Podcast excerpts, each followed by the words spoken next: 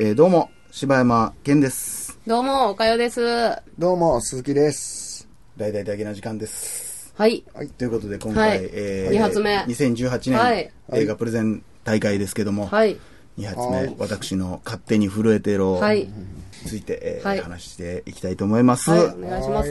えー今回の映画の中で唯一邦画、はい。字幕なしで見れる映画なんですけども、はい。どこ中、恋愛映画っていうか、四畳半映画というか、うん。その、まあ、主人公の女の子が24歳の松岡真優ちゃんうん。かな、まあ、名女優。うんうんほんまにおるんちゃうかなって思うようなリアルさ。うんで、。こんな子おるし、ほんまに。うん。まあ、この子っていうのが、まあ、顔は割と可愛いんやけど、まあ、昔からちょっとおとなしめの性格で、ちょっとオタクっぽい女の子で、で、実は24歳にしてまだ一回も彼氏ができたことがなくて、なんやったら中学校の時に片思いしてたイチっていう、で、その男の子のことがずーっと好きで、未だにずっとその子のことをずっと妄想しながら生きてる OL。でも、えー、2っていうあだ名ですけど、会社の別の部署の人から告白されて、で、ちょっと現実と妄想の間でちょっと迷ってしまうっていう話なんですけども、とにかくまあ、松岡真優劇場。うん。この人の、そてかほとんど多分この人しか喋ってへんと思うんだけど、うん。そうね。で、あと、ものすごい個性的な脇役がものすごい固めてて、周りを。ちょっとずつしかみんな出てこへんけど、ものすごいインパクトあるキャラクターばっかりで。女、これちょっと聞きたいんですけど、はい。それこそおかよとか女性目線もあるから、はいはいはい女の人が見た方がいいか、男の人が見た方がいいか、どっちやと思うこれ俺あんま判断できなくて。これはでも、どっちかって言ったら、女の人に向け。向けやと思いますね。うん。多分、僕が思うに、女の人ってこういうところは多分全員にあるんやと思うんですよ。うん。ベタに、ちょっと男からしたらね、こういう人って、難しいところです。この映画では、2っていうのが、まあ、あんま空気読めへんくて、こういう、ちょっと、なんて、意識た、結構意識高い子で、うんうん。で、この子とかには絶対相手にしてもらわれへんやつとの恋なんですよ、うん。言ったら。そういう目線でちょっと見てまうから、というか、これなんて言って、これネタバレもあるから、これなかなか難しいところなんですけど、まあ、その2っていうやつが現れて、まあ、好きって言われて、意外と、まあまあ、ああ、そうなんや。で、ちょっとまあまあ嬉しいかな、ぐらい。で、周りからしたら、で、親友の女の子がいるんですけど、親友の女の子とかは、いや、いいんじゃないって、そっちの、現実的に結婚とかも考えて、2で考えた方がいいんじゃないって言ってて、でも1は、1ちゃうわ。この女の子はずっと1のことをずっと思ってたから、今更もう、今更ずーっと恋して恋してずーっと、いつか絶対あの人と結婚するんやっていう妄想をしてきたもんやから、ここで終わるわけにはいかんっつって、もう10年会ってない1と会うために、海外留学した友達の名前を使って同窓会を開いて、1ともう一回再会しようと思うんですよ。で、1と、もう一回再会するんです。で、そしたら意外や意外1も、ちょっとええやんみたいな、うん。あるやんってなるんですけど、これがね、あの、霧島部活やめるってよとかもそうなんですけど、答えを言うわけじゃない、答え言うわけじゃないし、最後まで多分これは見て、今言ってもわからんと思うけど、初恋だからこその、なんて言うんですかね、この初恋の相手にもう一回会うことの危険さと、うん。まあ、いい、だからこれ難しいところ、ラララランドもそうですけど、わかんない、これネタバレするな。これ、うん、難しい。言いたいことわかります、うん、わかりますよ。それあってのっていう、でこの子ってだからむっちゃ子供っぽいんですよ、ずーっと見てたら。うん。すごい仕事もできてちゃんとしてるようやけども、ある種ずーっとそこから成長できてない。で、その2っていう全然自分のタイプじゃない子から告白されたことによって、自分があるワンステップを超えるっていう映画になってるんですね。で、それをまた、だからこの松岡真優ちゃんが演じるこのキャラクターがあまりにも存在感がありすぎて、で、位置もまあ、いい。うん。で、位置を取り巻く、ええ加減な女たちもちょっと腹立つ具合も、ちょうどええというか、これ、あれな、あの、元は漫画かなんか。こいや、これ、綿谷りさの小説ですね。かあの、インストールとかの人。いや、ちょっとね、こじらせ系女子を書くのが多分この人得意うで、ん。で、監督も女の人やねん。はいうんうんで、あと、その今し予告編でもあったけど、かなり演出が個性的。うん。大胆なコメディ路線に持っていったり、うんうんうんで、多分見てる人というか予告を見ただけでは絶対にわからない、ある一つの、まあマジックがあるんやけども、そのマジックによって途中で、なんか、この子の人生って、この映画見てたら途中まで、ええやん別に。楽しいやんって思うんですよね。でもこの子の本当の気持ちっていうのが急に体感させられる瞬間が来て、うん。あ、そうなんやって。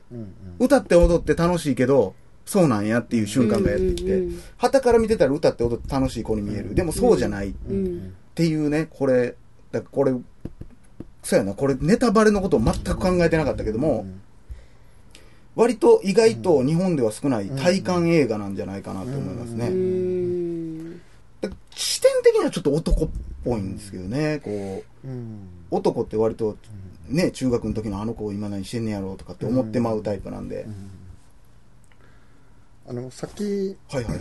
男が見た場合と女が見た場合っていう話ちょっと出たけど俺これの場合はあのほんまに両方結構なあのが見れるというか、うん。あのえっ、とな現代の若者のという目線で描かれてるんかなともちょっと思って、うん、女の子というほんまにどっちでもいけると思いますね。だからこれどっちなんやろうって僕はそう思ったけども、いや、だから私はなんか見てて、完全になんかもう、その、えっ、と、同僚の子の気持ちも、うんもうこの子の気持ちも、わかる。ものすごいわかるし。わかるし、この子があの同僚の気持ちに全く分かってないわけじゃないっていうのもわかるかわらか、るから、だから男の人から見たらどういう風に映ってんねやろうっていや、いうのはすごく。正直あの、最後の方のね、あの、うんカゴバン置いて、こうやって袋入れて、うんうん同僚にこうバーって声かけられるシーン。うんうん同僚も薄々分かってるけど、うんうんほんまのこと直接聞かれへん、あのリアルな感じ。うんうんうんうんあれたまらんよね。いやー、ほんまにある。ほんまに、あの、ブルーバレンタインじゃないけど、はいもう、はいはいどまあ、ララランドもそうやけど、もうどっちかが正直に話せばってなるけど、うん。そういう意味でもこの子はまだちょっと、で、ああいうね、ちょっと大胆な行動にとってしまう気持ちってもう分からんでもないし、もう、はい終わり、はいもういい、もういい、もういいっていうのも僕はやっぱもう分かってしまうんで、うん。すっごい気持ちは分かるなっていう映画でしたね。だからこそ、こう最後のあるね、仕掛けはちょっとショッキングというか、うん。いつか大人にならなあかんっていうこのシーンも切ないねんな。でもね、あのーもうちょっと解説ではなくなりますけど、はいちょっと、まあ、2とちょっとデートとかするようになるんですよ。うんうんうん。で、なんとなくこう流されていくんですね。付き合うかな、みたいな流うんれていくときに、こう2が、こう、昨日ごめんっつって、うん。これお弁当箱をバーって返すって言って、うんうんパッてあ開いた時の、れたまらん。あのた時の。あの時のもう、あれもう、たまらんでしょ。あれはたまりませんね。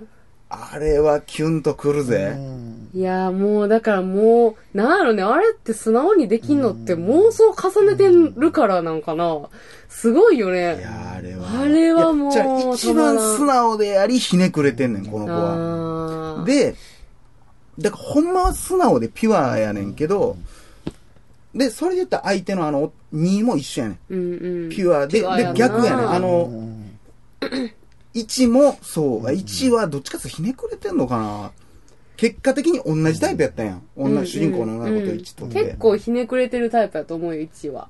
うん、結構なんやろみんななんやろまともじゃないというか、うんちょっとずれてたりすんねんなみんなそうですね。うんまあ、ただずれてたかどうかはちょっと最後まで見るとわからなくなっちゃうんですけどね、これね。ね。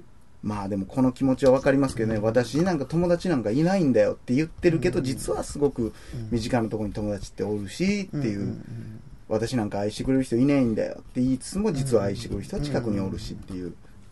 であと、だからこの子がうまいなと思うのは、ツッコミもうまいっていうか。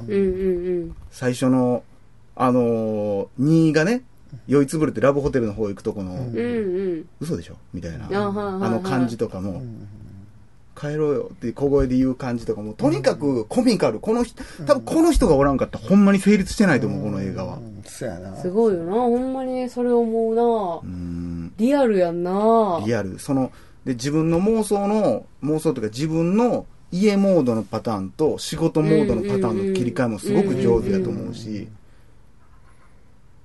まああのただあの、なあのひお昼寝ってなんなんっていうのは見てるああれなあんな会社であんなんあんのはあれもうあたや毎日やってるからあもう。あんな感じスーッと入ってきたわ。普通に、だから、あの、あ、これ何の仕事なのかなんか知らんけどね。花火屋さんでしょ？なんか花花火のなんかかジムやんね。あんなん、そうやな、お昼寝が、だから1時間、2時間休憩あるんちゃう？ちょっと寝るんやろ。だからあの最後のねこの雨のシーンでねこううわーってお互いがもううわーってなるところがもうああ、いいですね。ねえ。いや、ほんまね、この黒猫チェルシーのボーカルの子も、ものすごい良かったですよ。うん。なんか、合うてたな、うん思いました なんね。かイケメンじゃないじゃないですか、あんまりうん。イケメンすぎず、でも、可愛いしうん、ブサイクじゃないしうん、なんかもう絶妙やなっていうのはそれでめっちゃ言ったら。さ、もうあのさ、もう、あの子がさ、一緒にエレベーター乗ってくるとこあるやんか。うんうんうんうん。あの時の位置なんなん？俺めっちゃ嫌いやねんけど、位置。いやなんかでもう、すましてなんか、何階ですか？みたいな。全然かっこいいと思わへん、そんな。いいやでも、や、確かに相当うざいで、こいつ。うん。相当にはうざいけど、なんかな、うんでももう、それがもうキャラなんやろうな。まあね、いやー、片桐はいりがね、こう、この主人公の女の子っていうのが、こう、あんまり人の名前を覚えへんから、あの、人のことをあだ名で覚えてて、で隣にあの、オカリナっていう女の人が住んでて、それはずっとオカリナを吹いてるからっていう理由なんですけど、結構その人にまつわるエピソードもやっぱコミカルでいちいち、いらんキャラクターがおらんくてほんまにずっと。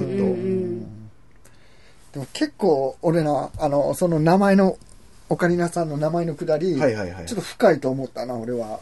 あうんー。あの、うんそういうことも大いにあるとそん思って。なんガンガン言ってください。自動任せになってるやんけ。いや、わかりますよ。で、で、しかもそこが結構この映画の根底の部分に出てくるじゃないですか。そうやんなまんま自分に降りかかってくるっていうのは、そなんかね、だから僕結構ミニシアター系とミニシアター系のいい部分を取ったうん対策映画だと思うんですけどね。うん。結構どっちでも見れる。ミニシアターってこじんまりしすぎてちょっとわけわからなくなりしがちなところを、でもやっぱ笑いのセンスとかはやっぱそっちの方が高かったりするんのが、やっぱこの二人の、うんっていうかまあ出演俳優の人たちのうんおかげで結構誰でも見れるようなうん映画になってるんちゃうかなって思いますけどね。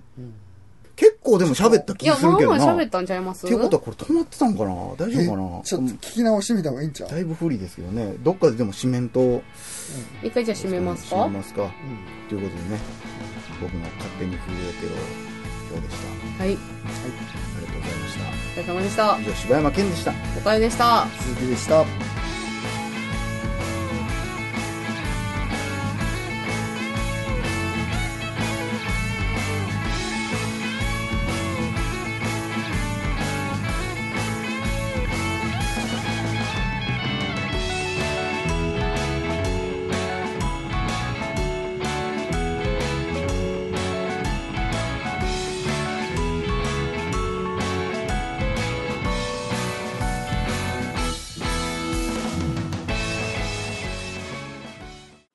2018年本年度アオデミー賞最有力候補。最速にして最高傑作がここに誕生。愛興奮スリル。夢と希望の物語が今始まる。この冬自信を持ってお届けしたい。Is this your pen? No.